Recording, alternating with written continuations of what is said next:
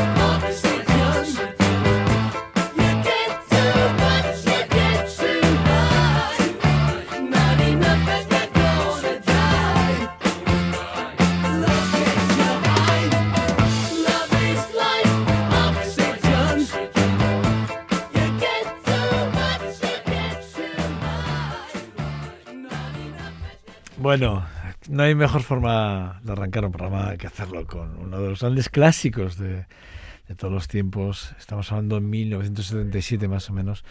Uno de los grandes temas, Love is Like Oxygen, que es el tema de Sweet. Mucha gente, como bien decía Pachi Meave, eh, bueno, pues eh, es verdad que se, que, bueno, pues que de alguna forma bueno, eh, sí que es verdad que, eh, suena un poco a los a, la ELO y mucha gente, yo le decía que mucha gente probablemente lo confunda con la ELO. Bueno, fueron una de esas bandas que dentro de los top 40 de todos los tiempos eh, estuvo en Estados Unidos entre los ocho primeros puestos y en Reino, Reino Unido durante, durante, casi tres semanas entre los puestos 3-4 vendió muchísimos millones de discos con esta, con esta, con este riff de esta guitarra y con esta canción concretamente este Love is Like Oxygen, que me parece que es una auténtica un auténtico lujo para poder arrancar un programa, repito, con, con esta energía que es lo que queremos de alguna forma reyes del glam rock, sin lugar a dudas, los Sweet. Sin lugar a dudas, una banda, repito, que, que cuando se formaron allí por principios de los años 70, eh, durante los primeros años, 71-72, su, su estilo musical siguió un progresivo y marcado estilo de los Archies, sin lugar, sin lugar a dudas también con cosas muy parecidas a lo que hacían los Hook en algunos momentos.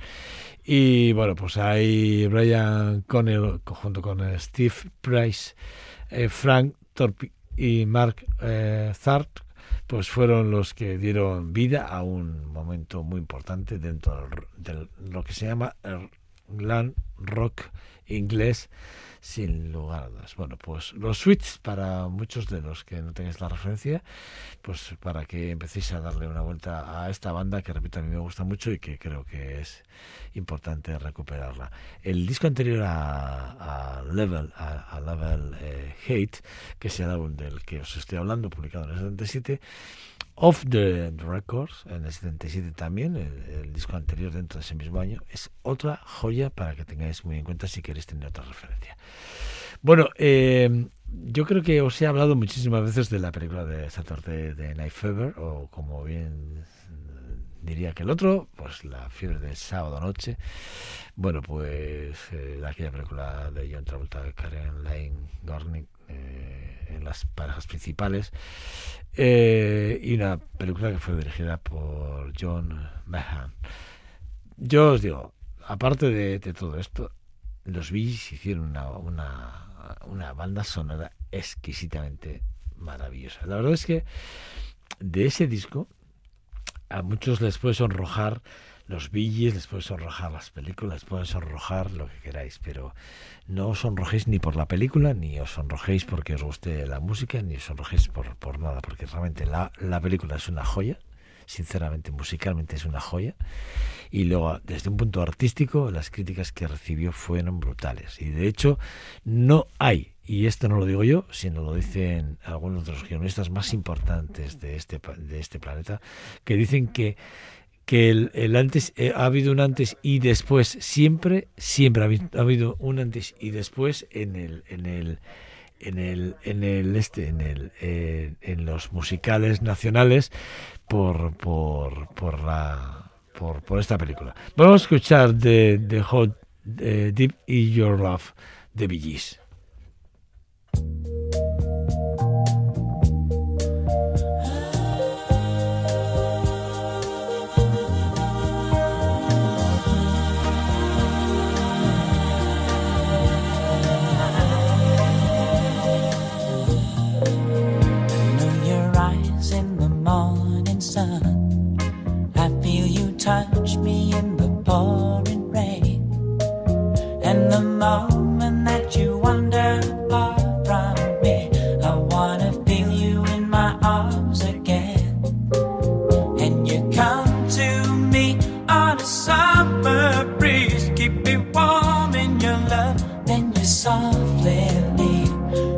and it's me you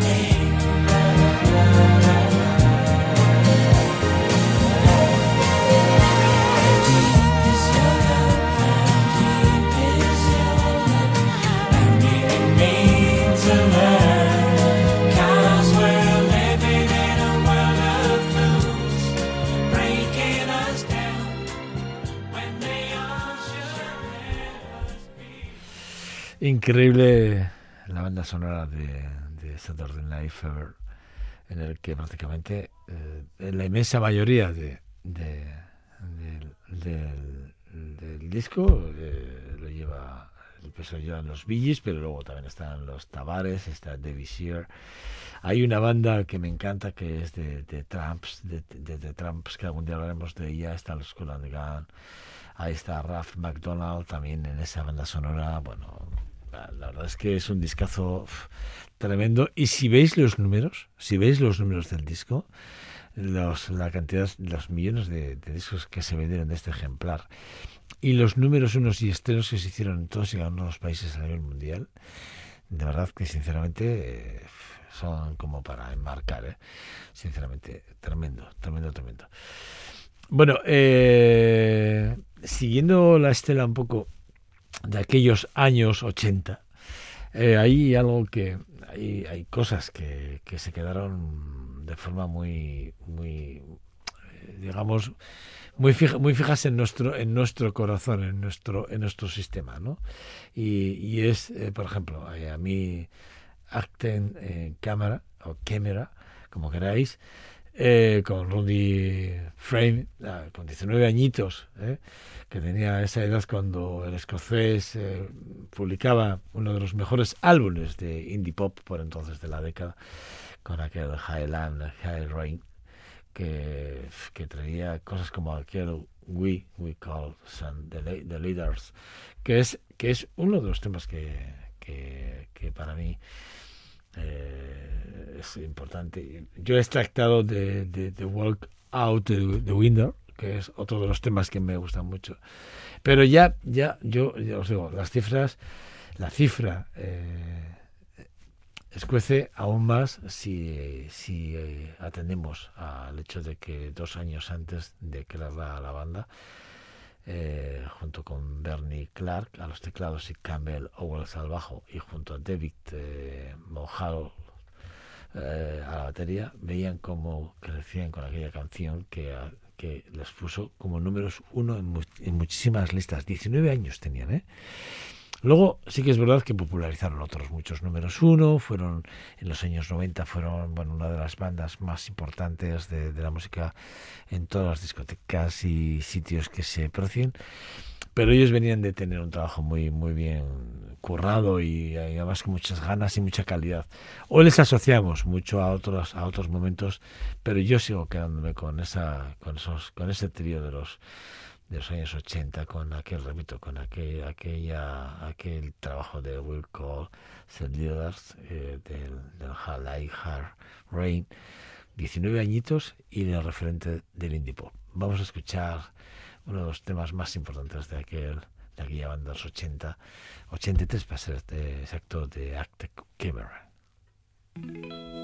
Walk out to winter, swear I'll be there. Chill will wake you high and dry. You wonder why.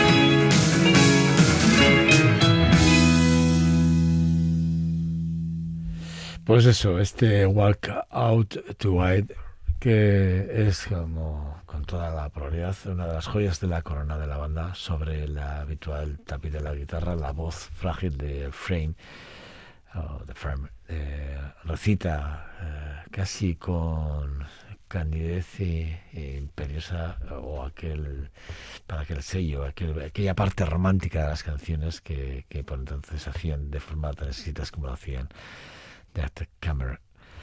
Eh, un tercio final, bueno, en su parte final, el optimismo de la canción con ese You Always, The 80s, The Generation and the Talk to All, que es lo que viene a decir, es la última frase que hace y que es maravillosa y que me encanta. Bueno, una canción perfecta para seguir adelante en este en este espacio, en este en este programa de, Radio Victoria, en este Corropeos y Famas, que nos miradas retrospectivas y a veces no tan retrospectivas al siglo XX y sí ya mirando, apuntando muchos muchos momentos al siglo XXI porque evidentemente pues eh, nosotros ya no solo queremos tener esa mirada retrospectiva, sino también queremos mirar un poco a lo que nos viene eh, en, los próximos eh, las próximas décadas.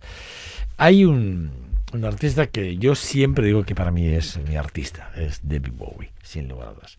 Cuando publicó aquel The Last Dance, que no es el álbum que más me guste, sin, sin lugar a dudas, no es el que más me. Por ejemplo, me gusta el posterior a Let's Dance. Eh, Tonight, por ejemplo, del 84, me parece que es un álbum maravilloso. El Dance está bien, me parece a mí, me pareció que era excesivamente comercial.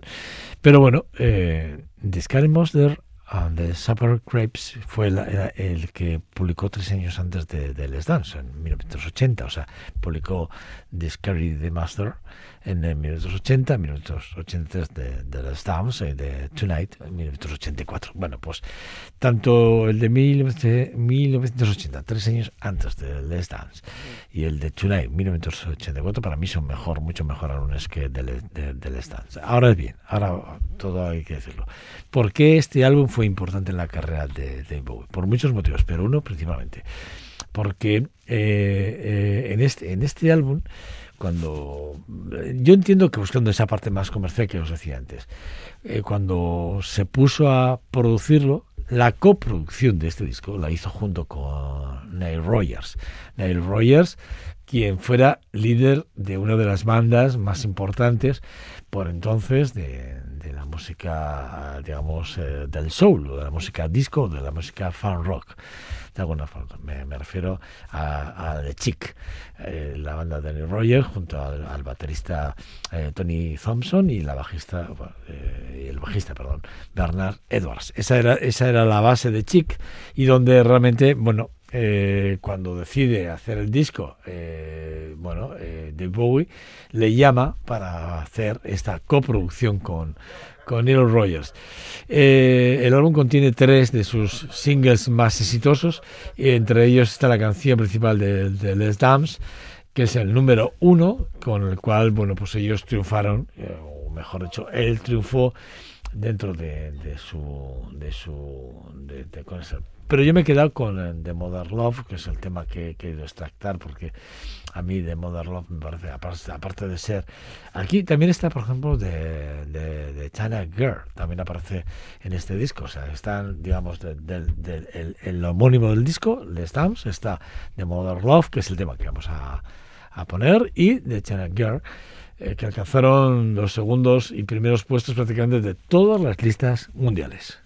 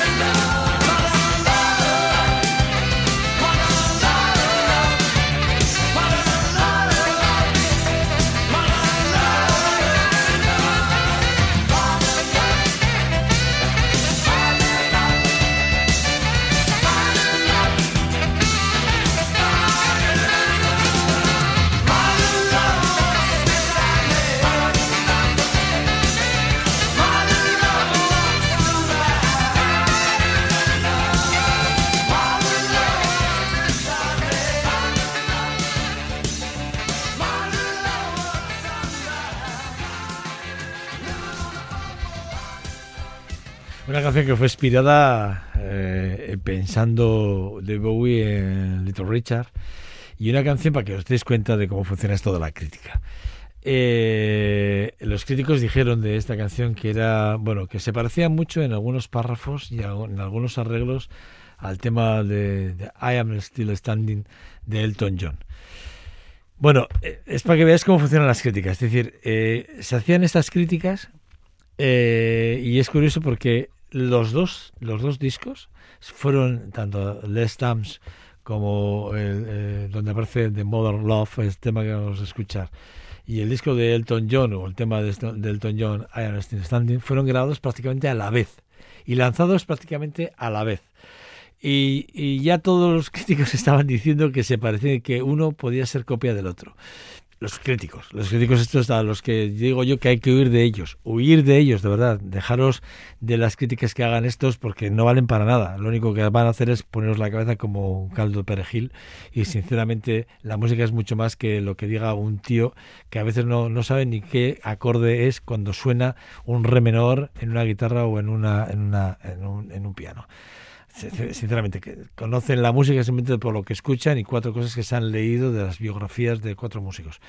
Alejaros de ellos, sinceramente, dejaros llevar por el corazón, por el sentimiento, por lo que sentís escuchar la música y os guste o no os guste, pues eso, pues no me gusta, pues no te gusta. ¿Te gusta? Pues te gusta, ya está. Pero dejaros de las influencias de lo que os digan los demás. Eh, lo digo porque me, yo cuando leo ese tipo de cosas me enfadan mucho, ¿no? Porque, repito, la frase es que, que algunos comentaristas críticos notaron, notaron, además así lo ponen así, ¿eh? notaron la semejanza entre Mother, The Mother Love de, de Bowie y el Iron Still Standing de, de Elton John. Bueno, váyanse ustedes a su, casa y déjenos en paz, que queremos escuchar música, que decía que el otro. Bueno, eh, otro hace que no escuchaba y, y además me, me, hizo mucha ilusión, sinceramente, de The Night eh, Club Bing. Es todo, además todo escrito seguido. Eh, eh, visitar un club nocturno, es así como se traduciría esta, este álbum. Fue uno de los álbumes de Grey Jones, que ya no sé si os acordáis de Grey Jones, maravillosa. Una tía que, pues, cantar igual no tendría que tener una, una voz pero era sexual como ella sola, era una mujer que tenía un gusto tremendo, era una mujer, bueno, es, perdón, porque no ha muerto, perdón, es una mujer que, lo, que de verdad como actriz también era buena, o es buena, y, y a mí pues me impactó mucho su forma de cantar, y, y yo, fíjate, hace poco me he vuelto a encontrar con, con aquel álbum, con este de, de Nightclub eh, Big, que me parece que es un álbum, sinceramente, maravilloso, y que, jo, pues lo tenía muy olvidado, sinceramente. Me hice mucho ilusión el otro día eh, en, en, una película, eh, la escuché cantar y dije, volvamos a retomar a Grey Jones, que me encanta, volvamos a, a retomar a alguien que en el 1981 fue capaz de, de, ponerse con esta canción realmente como número uno en todas las listas del mundo, que ella fue la compositora de la canción, que ella fue quien hizo la producción de la, del disco y que ella, aparte de ser una gran modelo y una muy buena actriz, también cuando se puso a cantar nos demostró que con muy poquita voz, teniendo mucho gusto, se puede hacer esto.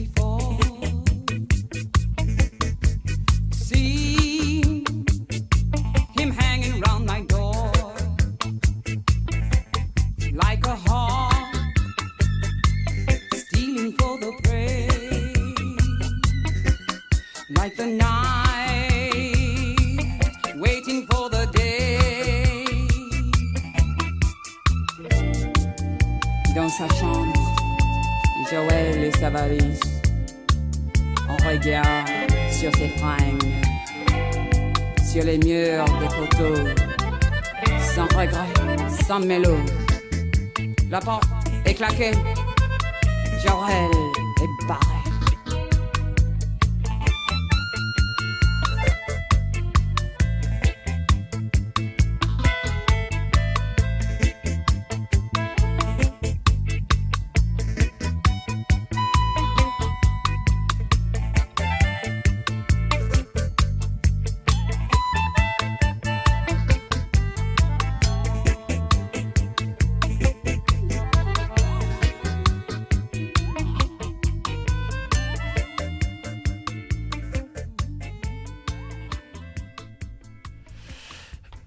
Efectivamente, habéis podido demostrar, bueno, habéis podido co- comprobar, no demostrar, sino comprobar que, que el tango y el reggae son la mezcla principal de un tema que compuso Iggy Pop, porque la canción la compuso Iggy Pop, como otra otra canción que eh, Demolition Man, que también aparece en este álbum, también la escribió Sting, que además apareció, por cierto, en el álbum de, de Police, aquel de Ghost in the, in the Machine.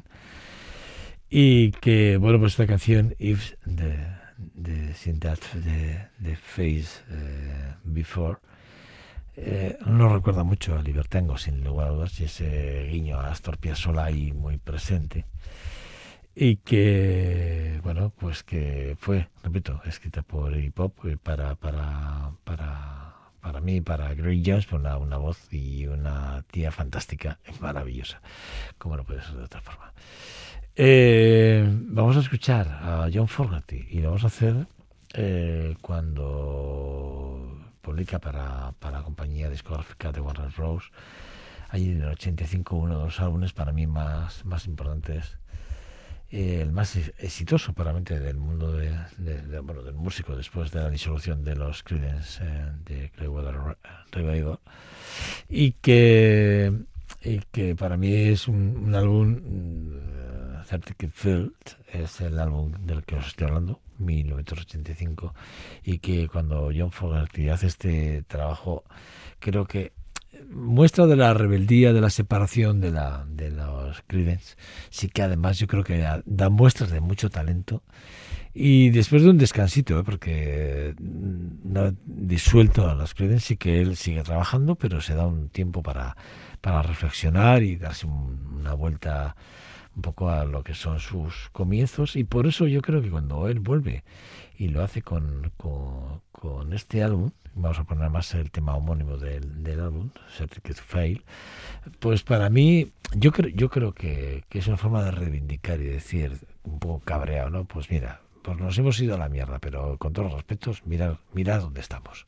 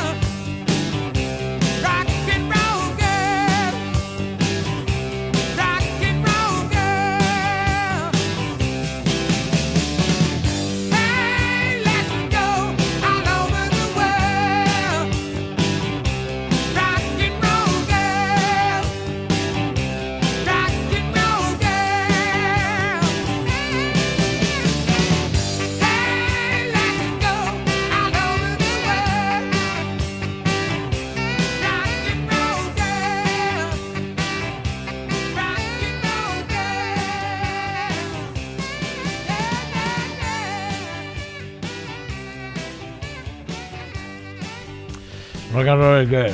Así es el tema que hemos eh, extractado de este álbum de John Fogerty, eh, uno de los álbumes, repito, más exitosos después de la disolución de, de Credence en The Clearwater Revival.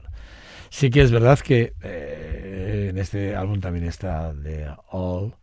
Never Down the Road, que es otro de los grandes éxitos de este gran álbum, junto con el homónimo del álbum.